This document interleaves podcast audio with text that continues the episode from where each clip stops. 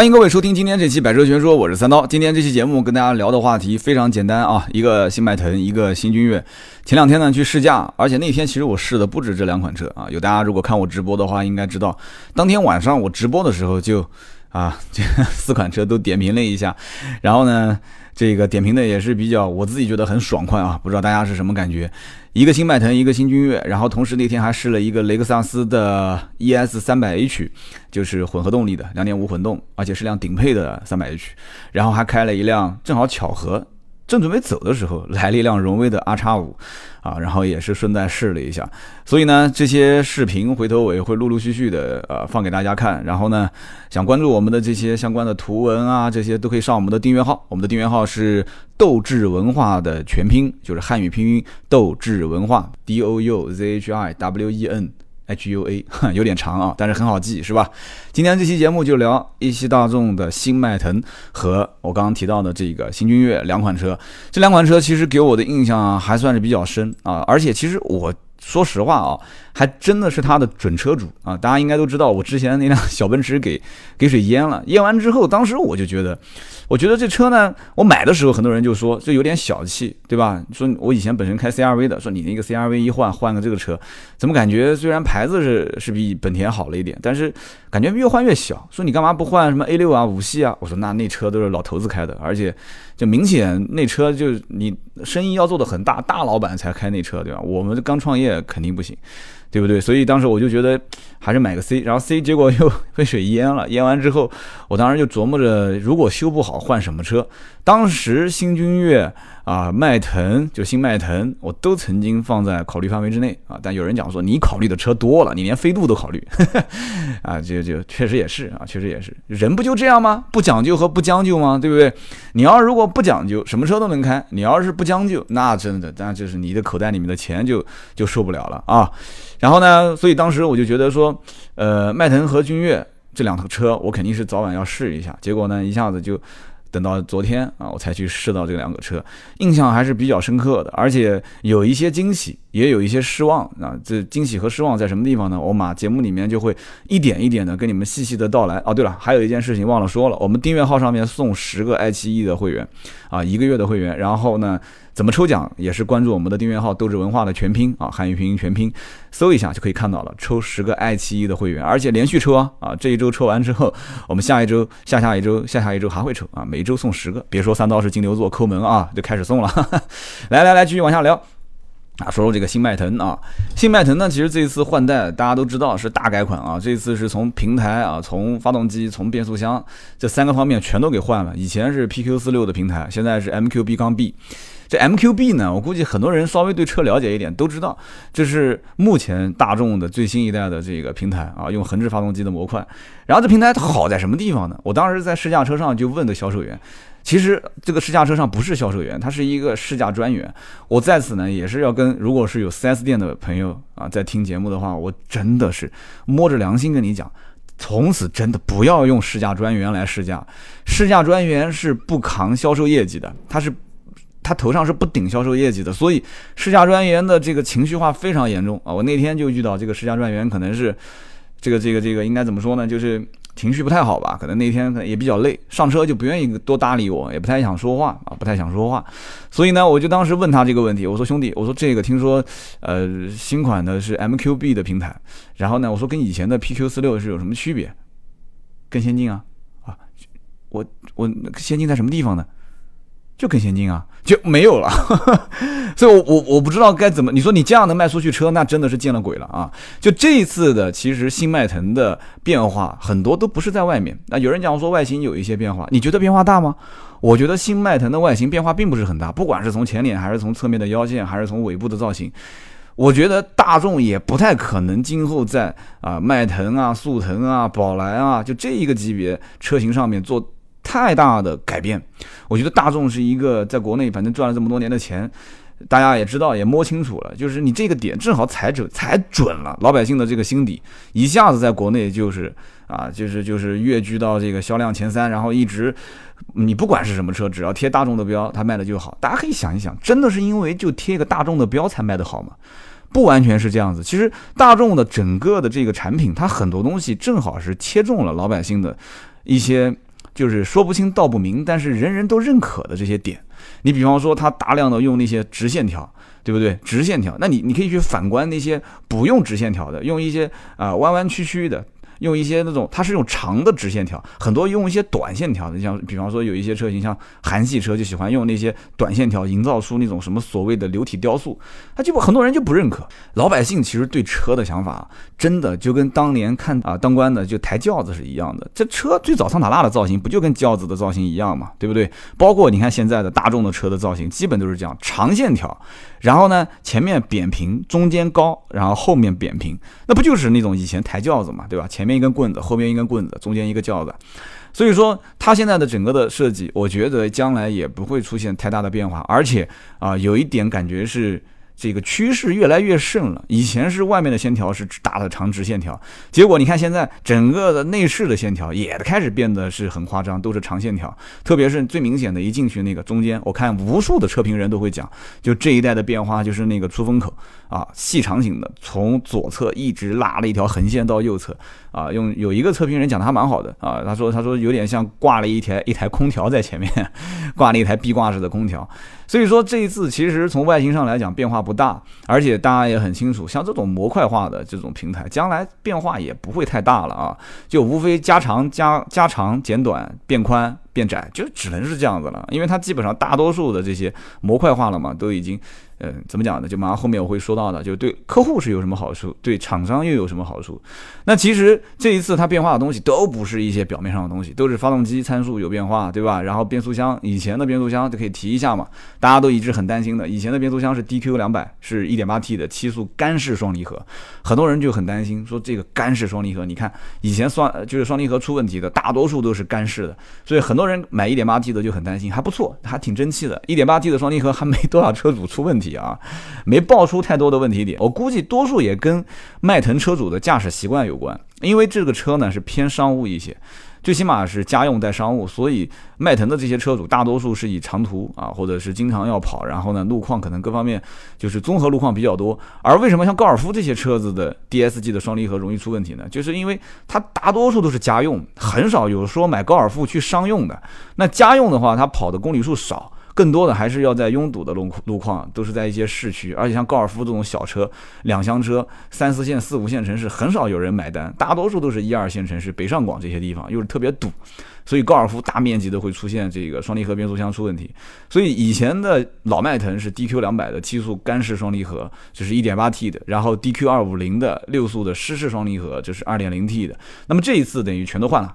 全系标配都是 DQ 三百七速的湿式的双离合变速箱啊！有人说啊，湿式双离合，而且是七速，不错。嗯，但是我曾经也提过这件事情，我直播的时候也在聊，所以以后直播就是我做节目的前缀，而且我做直播的风格跟做节目完全不一样啊！强烈推荐大家可以去听一听啊！怎么看直播？可以上我们的订阅号啊，上斗志文化汉语拼音全拼去搜一下。然后呢，我做直播的时候就曾曾经提过，我说 DQ 三八零现在啊。也开始国产了，就是你今后所有的迈腾车上的这个 DQ 三八零，包括以后猜的没错，帕萨特将来肯定也是三八零的变速箱，以后全都是国产的啊，不用说。但有人讲说国产难道不好吗？啊，你个卖国贼啊，你就觉得进口的好？我倒不是说国产不好。但是呢，你看很多其实不是说我说与不说，你去往前推嘛，很多的就是一国产后，很多产品的品质出现啊一些小瑕疵啊，出现一些硬伤，这都是有过的。那 DQ 三八零这个变速箱双离合在国内产会不会有问题？这不好说。但是呢，我就提个醒而已嘛，就你就我就这么一说，你就这么一听，反正 DQ 三八零现在是国产了啊。那么再说回到这个平台上来讲，平台其实。这个应该怎么说呢？新迈腾，呃，这次从 PQ 四六到 MQB 模块化平台，最大的好处就是老百姓得到的好处就是第一个轻量化。我相信很多人也都说过了，轻量化就是在于它现在用这个热成型钢啊，热成型钢的这个刚性啊，强度是比正常的普通钢材要强大概三到五倍吧，啊，也没看到具体数据，啊，据说是这么说的。那么也就是说，它可以在同样的面积底下，它可以去啊缩减它的重量，所以说，呃。在这样的一个前提条件下，热成型钢的使用啊，可以让这个车辆的整体的重量可以比上一代要减很多。所以呢，这一次的这个车辆基本上啊，比上一代啊，虽然说这个这个车身长度是只短了一毫米啊，几乎就是没短嘛，这一毫米谁知道呢？然后呢，啊，车身的轴距啊是。增加了五十九毫米，就也就是不到六公分吧。但是这一次的这个车子的啊发动机的调教是。二百二十马力啊，加上三百五十牛米，那么也就是说，这次的发动机也是有变化的啊，就 EA 八八八嘛。其实这 EA 八八八已经不知道多少车上在用了，然后呢做了一些调教。然后说到这个 EA 八八八的话，也是顺便顺便提一下，就是以前老款的这个迈腾啊，很多人都会提，就是说。机油消耗过快啊，然后这次的新迈腾会不会机油消耗过快呢？不好说，因为才上市不久嘛。虽然说这个很多的一些走技术流的车评人也说了啊，有有些车评人讲说这一代的呃迈腾呢用了这个油气分离器啊，增加了一个圆形的啊圆的这个锥形的油气分离，就增加了一级嘛啊圆锥形的。但是我个人觉得啊，这东西德国人是比较任性的，就是说。这个不管你是改进它的活塞环啊，说这次二 T 的发动机，一点八 T 没有改进啊，二点零 T 改进了一个活塞环设计，然后全系改了一个就油气分离器啊，在原来基础上面加了一个这个圆锥形的。但是我我还是判断就是，我始终觉觉得啊，这个烧机油的事情，但是我从奥迪出来的，所以我们官方不讲叫烧机油，叫机油的正常损耗啊，你发动机的马力也提升了，然后扭矩也提升了，而且涡轮增压的介入值也比以前早，以前是一千七百转，现在是介入到一千五。你虽然做了这些提升和改进，烧不烧我还真心里面没底啊！我我我我这个不敢乱说。将来我对德系的这些这些啊这这车型的这个这个这个本质啊，我还是心里面骨子里面是不太相信的。你加了这些东西，是不是能将来机油损耗量变小？不好说啊，然后变速箱这次又国产了，这也不好说。那很多人听了就抖货，说啊，这车到底能不能买啊？啊，继续往下聊嘛。就第一个，就刚刚说到的一个是轻量化，第二个呢，因为模块化之后呢，它其实很多东西啊，就是会进行迭代啊。你比方说这一次它的 MIB 的系统，这个 MIB 八寸的屏幕啊，这一代的这个号称是第二代的 MIB 的系统，呃，反正我感觉没什么特点。有人讲说这第二代肯定比第一代好嘛。那好在什么地方呢？我当时问那个试驾专员，我看他都没什么兴趣跟我聊这个东西。他说你自己看吧，反正功能都很简单啊。支持 CarPlay，支持 CarPlay，觉得很牛逼吗？我看现在基本上支持安卓的、支持 CarPlay 的车多了去了，几万块钱都有啊。然后呢，它中间的这个顶配车型有一个十二点三英寸的全液晶的虚拟的这个仪表台，这个仪表盘倒挺炫的。但是记住了啊，是最顶配的才有 啊。所以讲到配置这一块的话，我觉得也比较坑。大众的车型真的是。就德国人是我估计德国设计师都是金牛座的，跟我一样，就死活都不肯放配置出来。现在都什么年代了？现在这种 B 级车都已经杀的眼睛都要红了，你起步配置还那么低，我真的不知道该怎么说了。所以起步的配置不能低啊！我这一次试驾的那一款还不是最顶配的旗舰版，所以定速巡航什么都看不见啊！而且它有一键启动，但没有无钥匙进入。而且最搞笑的就是我之前试的是新君越，新君越是啊没有 Auto Auto Hold，但是有发动机启停。啊，然后呢，这个是有 auto hold，但是没有发动机启停，就两个车子，一个是有一个没有，一个有这个，一个没另一个。就我觉得很搞笑，我觉得 B 级车就发动机启停、Auto Hold 这些东西必须是必配啊，而且按我讲，起步、定速巡航、多功能方向盘这些东西肯定都得有啊。你这是一个偏商用的车啊，你怎么能没这个东西呢？所以我不知道他是怎么想的。那么讲到就是刚刚说，呃，平台换代，包括发动机换代啊，包括也不叫换代了，就是有一些性能提升，然后变速箱有一些变化。然后这次其实从厂商来讲的话啊，厂商这个平台其实最大的优势就是将来可以降低成本嘛，对吧？提高生产效率，但是。这个成本降低，将来能不能降低兄弟们、老百姓的这些啊兄弟姐妹的这些保养维修的成本？这个就要看他是不是摸着良心了啊。按道理讲，因为它现在是模块化生产的嘛，所以今后很多的零部件其实它是通用的。它既然是通用的话，它其实可以把成本降得比较低。因为大家都知道，你如果做生意的人都知道，如果我仓库里面配的这些东西都是常规化的东西，就是我所有卖出去五十个不同品类的产品。然后回过头来到我这里去保养维修啊，零部件更换，我一共需要有两万种不同的啊小的零部件。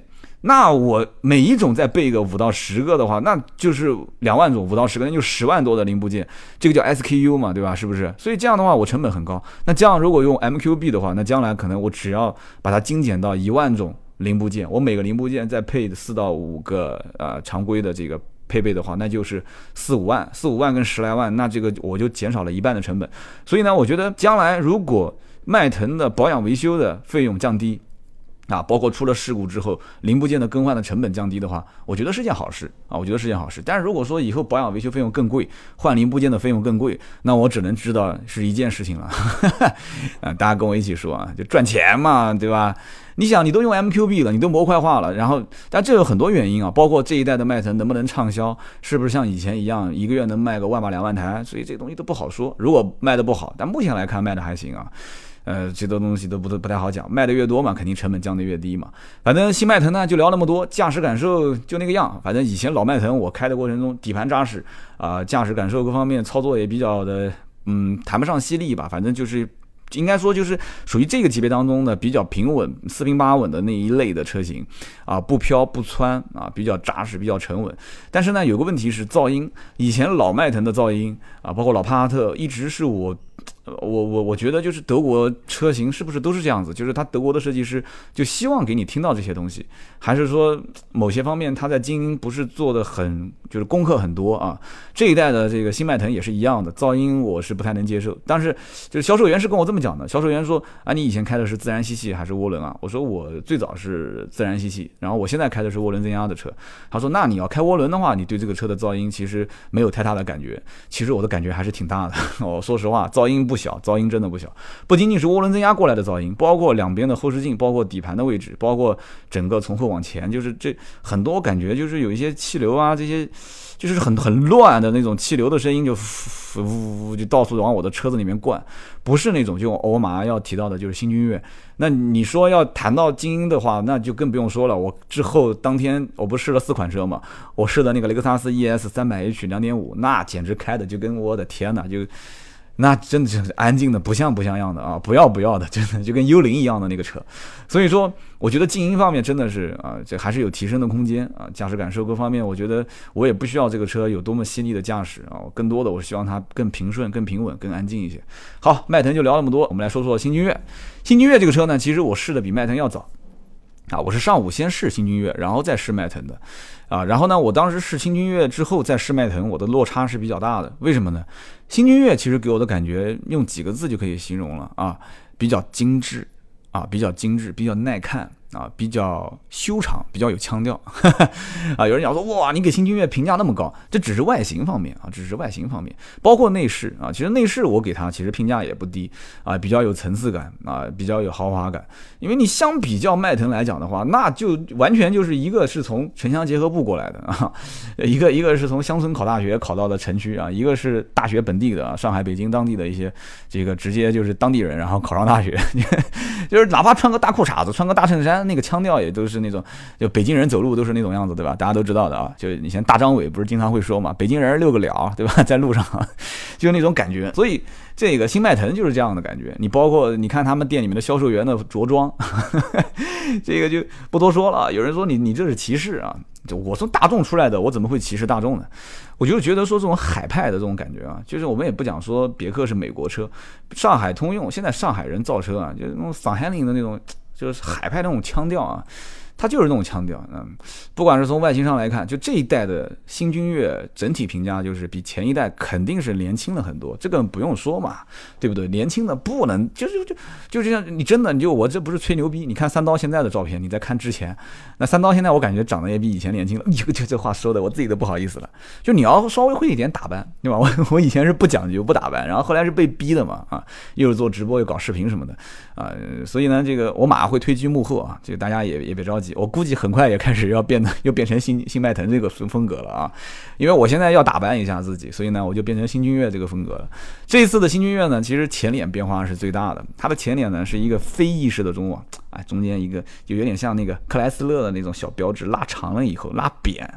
一个小飞翼的标志，还挺有质感的。你还真别说，我跟你讲，就是做这种镀铬啊，就是那种小亮条啊，这通用真的是挺有一手。这个小镀铬一拉啊，这整个的氛围就不一样了。其实别克家族最典型的是直瀑式的这种，就是竖条纹的这种格栅啊，竖条纹的格栅。你看大众就是横条纹的啊，其实应该是什么？应该是 SUV 用竖条纹的直瀑式的，因为会显得车子的更加的这种。健壮健硕，就感觉很很粗壮。那么横条纹会显得这个车子呢，就比较的修长啊，比较的扁平化啊，比较的就是就是扁平嘛，就车子现在不是都喜欢做宽嘛，越宽看上去不是越豪华嘛，那种感觉嘛。所以你看很多的一些胖的一些女女生，就长得比较胖的，她喜欢穿一些深色的衣服啊，然后喜欢穿一些带条纹状的衣服，就会给你的视觉上带来一些错觉啊。你看很多一些身材不是特别好的女孩子，她就喜欢穿这种细条纹的。你像那些身材特别好的，她就喜欢穿一些颜色偏淡一点的啊，然后在关键的位置稍微瘦一点身。啊，线条会变得变得就更加的流畅一些，更修长一些。那这次的新君越其实就是这样子啊，新君越的侧面也是加了很多的镀铬的地方啊啊，真的会我很会玩这个镀铬，然后呢也显得比较修长，很耐看。然后你这个尾部，哎，那个小屁股、小小尾巴翘翘的，小尾巴翘翘，这个小鸭尾感觉非常好啊。所以说整体的年轻化真的是这一次是。真的是没水了，这个年轻化做的还真不错啊。然后顶配的 LED 大灯这样子一配啊，这个后尾灯我不是很喜欢啊。后尾灯为什么我不喜欢呢？首先，我不知道为什么现在这些车是不是都喜欢整这个什么所谓的括号式尾灯？你看它那个尾灯也是啊，就有点有点，像我要说你可能不太认可啊。就是上当时我当时我第一次说这个括号式的尾灯是讲到这个。本田的新思域啊，那个是最明显的，像个括号，它这个也像是个括号，它就是不算括号，也算是个双引号啊，就是单引号。它这个就是我反正我觉得不太喜欢，我还是喜欢那种四平八稳的四平八稳的这种尾灯，就是偏像迈腾这种。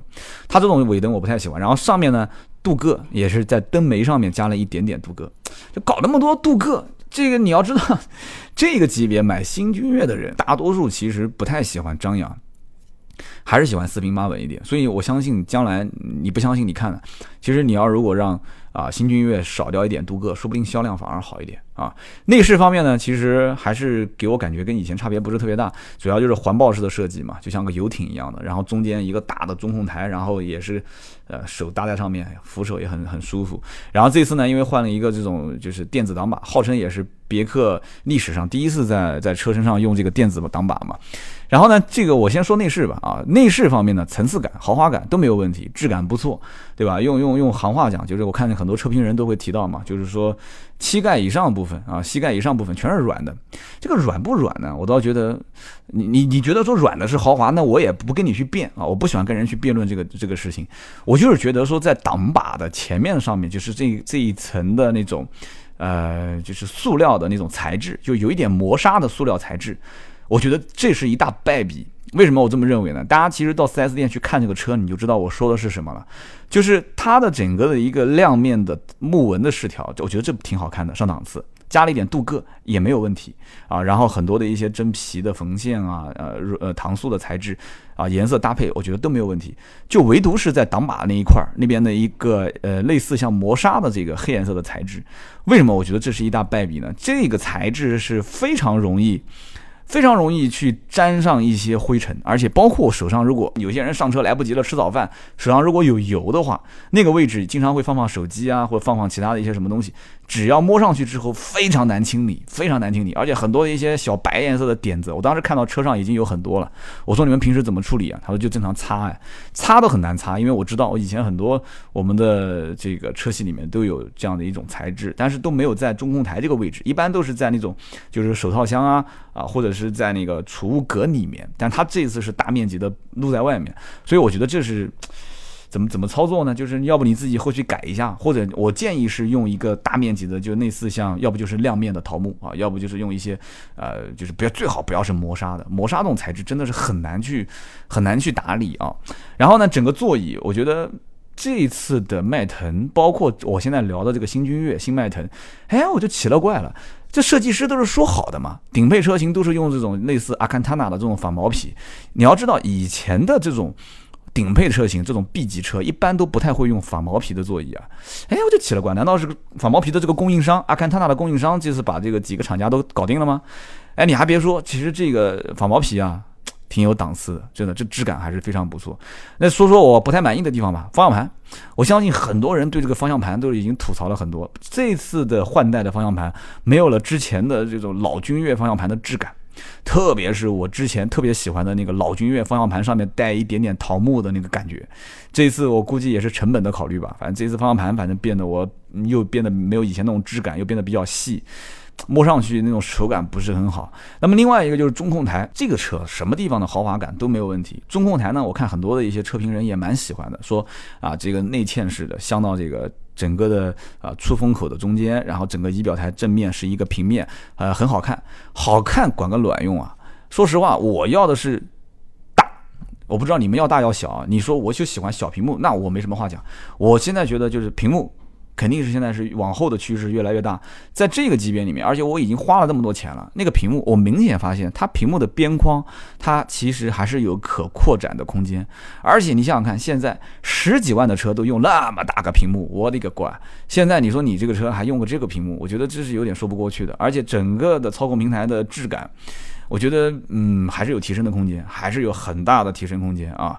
然后呢，主驾驶的这个驾驶员的信息屏幕上面呢，有这个电子的虚拟显示啊，就是数字显示仪表台，这个没什么太大问题。但是我觉得多功能方向盘的操作略显复杂，就是上手的难度不是不是为零吧？就是我经常会说这个车上手难度为零。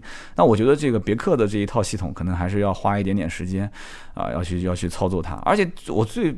最不能接受的就是虚拟按键，就是屏幕上面去点，同时配合实体按键，就是你有可以，但是你不要让我去配合，就是配合去操作，我觉得也是挺麻烦的啊。然后这次呢，因为用的是电子挡把，所以它电子挡把的下面掏空了一个比较大的储物空间，但是我建议就这个挡把下面的储物空间呢。不要放什么常用的东西，因为你下车肯定会忘 啊！我我我可以百分之百的保证，你肯定会忘，肯定会忘，因为沃尔沃以前不也是嘛，悬浮式的仪表台，所以它悬浮式的下面可以放东西嘛啊！我跟经常开沃尔沃的很多一些车主的聊天，经常会忘手机放上面，然后到了公司了，发现哎哎哎哎，我手机怎么没拿？然后在那个下面啊，车钥匙啊什么的，所以呢，当车钥匙你不拿，它是关不了门是吧？无钥匙启动嘛，对吧？所以呢，这个车子当时，呃，讲到钥匙也是，就是没上车之前，因为我开的是旗舰版，他还给我演示了一下。销售说这个车可以远程一键式启动啊，长按先上个锁，他要先上锁才能一键式启动，这也是为了保证安全啊。然后熄火可以先解锁，嗯。所以呢，在在这个一键式启动的这个功能前提下，很多人又开始纠结。其实有一些人是不希望钥匙上集成太多功能的啊，就觉得简简单单就好，因为功能越多越容易出问题嘛。啊，所以这一点呢，仁者见仁，智者见智吧。然后最后说说一些小细节吧。呃，扶手箱啊，那个应该不叫扶手箱，就是中间的中央扶手啊。中央扶手这个位置，我觉得它有个设计挺有意思的。它这个里面有两个 USB 接口是可以用来充电的，当然你听歌也是可以的啊。然后如果你要是用 USB 充电，你看绝大多数的车辆啊，包括迈腾，这个就要批评它一下，就是它没有那个走线的槽子。走线槽就是你把扶手一关上去，你会把线给压了嘛，对吧？苹果一根原装的线也不便宜，但是这个车新君越里面就设计了一个走线槽，哎，我觉得这设计就挺贴心的啊。所以通用真的是搞装潢的哈，就很很了解这个业主的心理啊心态。他就给你走了一个走线槽 啊，走线槽，然后你可以直接把 USB 线伸出来，这个设计不错啊。然后它的右边的扶手箱就是副驾驶的扶手箱分层式设计，这个不说了啊，这个是应该有的。没有的话呢，只能说是你不细心啊。后排空间呢，我感觉一般。你看一看迈腾的后排空间，你再看新君越，你会觉得说，哎，怎么回事啊？两个车其实看数据差不多啊，那怎么会这个车后排空间明显感觉没有迈腾的大呢？我个人分析，一个是座椅比较厚啊，前排座椅也比较厚，后排座椅也比较厚。啊，虽然说新迈腾的座椅这次后排也也做了一些调整，还不错啊。一个坐姿不错，二一个头枕有一些包裹性啊，三一个它后面也加了一个 USB 充电口啊，我顺便提一下啊，也不错。但是有个问题点是什么呢？就是说这个君越后排的空间就没有啊，我觉得比较吃亏，就没有迈腾的啊新迈腾的后排空间那么的那么的有优势，至少在感官上来看没有那么有优势。但是如果是高配车型，你把那个中央扶手一放下来。啊，那个质感真不错，那个中央扶手整体的那种做工啊，包括那个杯架弹出来的那种质感，阻尼的感觉啊，包括那个按键去控制什么啊，媒体啦、空调啦、啊遮阳帘啦，包括它高配侧面还有两个按键是可以按摩，所以这个车子买个顶配啊，我觉得是比较合适的啊。所以呢，讲到顶配还是低配的问题，最后跟大家说说这个车的一个动力匹配。这个车呢，包括迈腾，我也可以一起说了啊，也算是我们节目的结尾啊，也说了快三十分钟了。这个新君越呢，起步售价是呃二十二万多啊，一点五 T 的，呃尾标是二零 T 啊，所以这很容易误导人。你挂个二零 T，别人都以为是二点零 T，然后二点零 T 涡轮增压的呢，两百六十一匹马力的这个呢，尾标挂的是二八 T，然后每一个级别当中再分三款车型啊，1.5T 分领先、精英跟豪华，2.0T 分精英、豪华跟旗舰啊，从二十二万五千八的 1.5T 到二啊到三十三万九千八，整个跨度还挺大。那我就问销售，我说什么车卖的好？销售说是一点五 T 卖的好吗？一点五 T 卖的好，其实我也能理解，因为买这个车的预算基本也就在那二十多一点。这个车之前一直没什么优惠，也是最近两三个月陆陆续续才开始优惠个一万多块钱啊，一万来块钱。所以综合判断的话，在现在还能买到老君越，老君越当时最后一批优惠四万多块钱，包括啊迈腾啊，包括现在帕萨特优惠都是三万多。在这个前提条件下，很多人其实心里面是。会觉得说，我我的天，我花将近三十万买个二点零 T，我是不是疯了？我这个钱添一点点，我就可以买奥迪、宝马了嘛，对不对？所以很多人是不能接受的。但是呢，从我的角度来讲的话，我是极力不推荐大家去上一点五 T 的啊，一百七十匹马力这一款啊，油门轻轻一点，很随意的就上三千转了。有人说上三千转不好嘛？上三千转，上四千转，发动机噪音变大。油耗变高，而且七速双离合的变速箱其实跟这个 1.5T 的匹配，你可以去试一下啊！我也不多说，反正我个人感觉不是我特别喜欢那种驾驶感受。我更推荐的是 2.0T 的涡轮增压这一款啊，261匹马力的这个车配的是六速手自一体，这个是非常。呃，老也不能讲说是经典，就是以前通用的 2.0T 配六速手自一体。我觉得其实泛亚的设计师已经就是通用设计师已经基本上对于这些轻车熟路了嘛，所以这个车在平时代步的过程当中，你又不要什么性能，你要什么性能啊？你无非不就是要这个车更平顺一些，更安静一些嘛？我一直还是比较表扬这个君越的车，我觉得是我开这么多车当中还是算静音做的比较好的，而且这一代的车型确实是比上一代轻了一百五十五公斤。啊，因此这车其实也不是因为轻的原因，很多方面原因啊，这个车的整个的提速也比上一代快了将近一秒，而且这个 2.0T 发动机在功率上来看啊，扭矩啊、马力啊，都好像在同级别当中不弱，是挺不错的。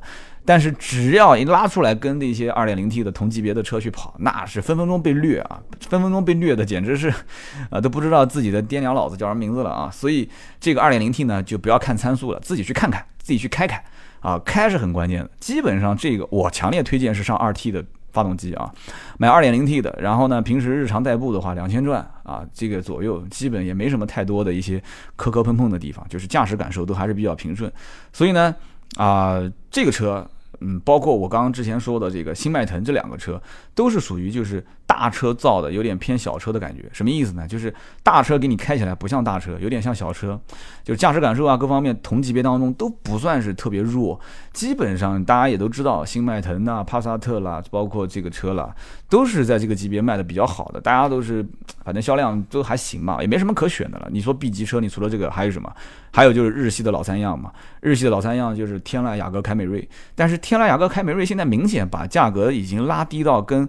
啊，跟这个迈腾、帕萨特、跟君越不在一个级别了。你看雅阁、凯美瑞这些车都是十七八万就入门了嘛。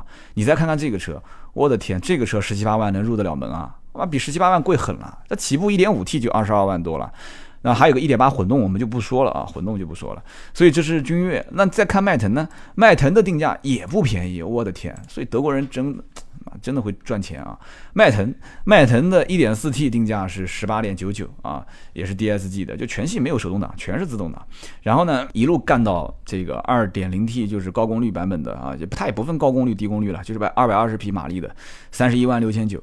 所以从十八万九千九到三十一万六千九，跨度那么大，我当时也是问销售，我说我说什么样的人会买迈腾的一点四 T 呢？他说：“哎，购置税减半嘛，对不对？然后就是只要一辆迈腾就可以了，天生给底下的员工出去开，噪音啊什么东西又不用公司管，你自己去开就可以了。哦，这么一讲我就理解了。那这么一一讲的话，那我也能听得懂了。那君越买一点五 T 的不也是这样一类人嘛，对不对？购置税也能省一半啊。所以，我我觉得真的，我是强烈建议厂商不要为了拉低车辆的价格。”啊，拉低它的区间，想去吃下面这个层面的啊用户，而把整个的啊发动机的整个的这个小涡轮增压全部往里面去丢啊，我觉得意义不大。你想，将来如果有一天真的开一点四 T 的迈腾的这个人，他站出来跟别人说：“哎呀，别买迈腾那个车，我的妈，开的妈就跟就跟一个拖拉机一样的嗡嗡直响，对吧？油门一踩嘛，除了这个噪音在响，那车子也不动。就是你你给他这种评价，将来那个隔壁老王可能要买的是二点零 T 的。”他一听说啊，迈腾是这样子的，哦，那我不考虑，我不考虑了。那你损失的会更大。所以我觉得我强烈不建议大家买 1.4T 的迈腾，也不建议买 1.5T 的君越啊。所以说你如果要是买迈腾的话，起步上 1.8T 啊，最好是 2.0T 嘛。因为我觉得迈腾的 2.0T 豪华起步定价二十四万九千九，用不了多久，用不了多久也，我估计三万块钱吧，两三万肯定能让啊，对吧？二十一万多买一个 2.0T 的迈腾这个车，我觉得。可以吧，也不算有什么太过分吧。现在来讲的话一点八 T 啊，迈腾现在优惠也是一万多，两万不到的样子。我觉得一点八 T 现在卖的应该是最好的啊，豪华版这些车。所以综合来看，今天我聊了两款车，一个是君越，一个是迈腾啊。这个级别当中呢，谈不上说是绝对的标杆，但是也是主力车型了啊，就是主力。绝对是主力了，就是排名前几的。所以，如果手上有二十来万的，想买一个 B 级车的，要考虑这两个车的。希望我这期节目对你们有帮助啊！最后呢，再打广告，我们的订阅号“斗志文化”的汉语拼音全拼 D O U Z H R W E N H U A 啊，斗志文化的全拼，你搜索一下，关注一下我们，然后这是跟我们的一个沟通渠道，有什么问题可以在上面发。同时呢，我们抽奖啊，我们每周都有抽奖，我们抽十个爱奇艺的会员啊，想要拿爱奇艺会员的上我们的订阅号，但更多的还是过来看看。我们的原创嘛，更多的原创上订阅号。好，今天就聊那么多。我的乖，一口气一句话也没顿啊，一一杯水也没喝，三十六分钟啊，就聊那么多吧。我估计很多人也都睡了。那我们下期节目接着聊，拜拜。